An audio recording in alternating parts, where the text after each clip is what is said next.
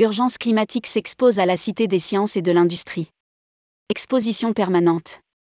Signe des temps, une exposition sur l'urgence climatique s'installe de manière permanente à la Cité des sciences et de l'industrie.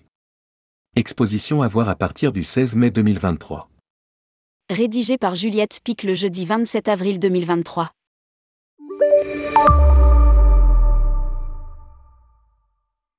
Même si on essaie de valoriser les solutions positives et responsables, il faut être honnête, écrire sur le développement durable, c'est faire face à une éco-anxiété quotidienne.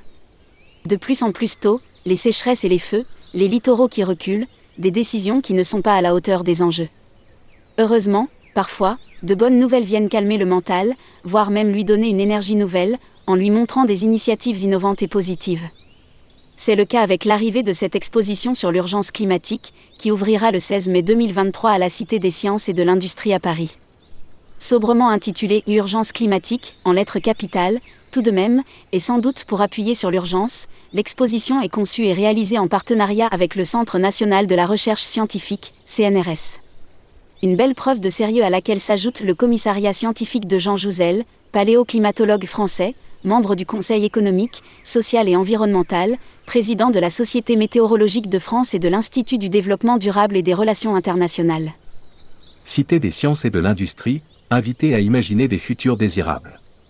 Si l'idée est d'être conscient que nous sommes en crise climatique, le but de l'exposition est surtout d'inviter à imaginer des futurs désirables, en présentant des solutions concrètes.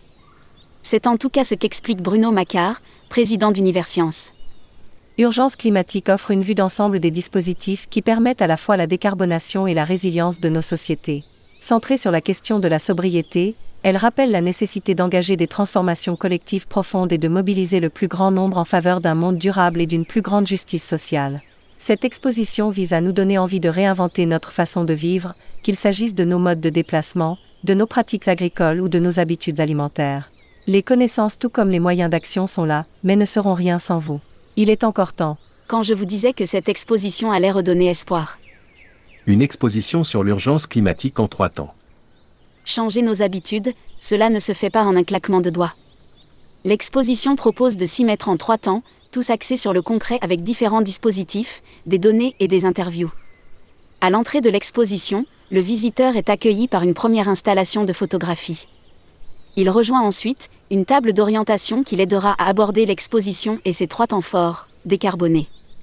Afin de répondre aux exigences de l'accord de Paris, les États se sont engagés à décarboner, réduire leur empreinte carbone en réduisant la consommation d'énergie fossile.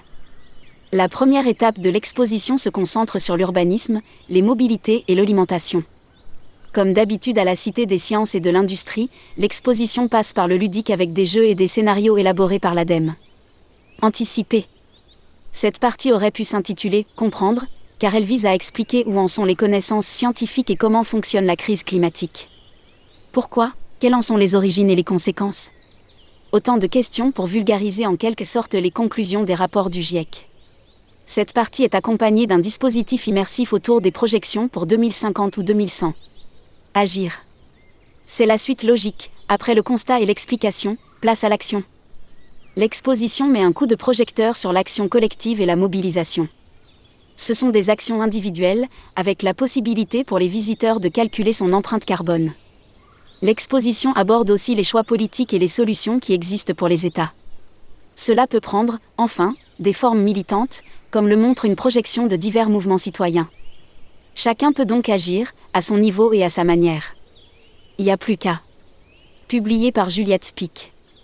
Responsable rubrique Voyage responsable, tourmag.com.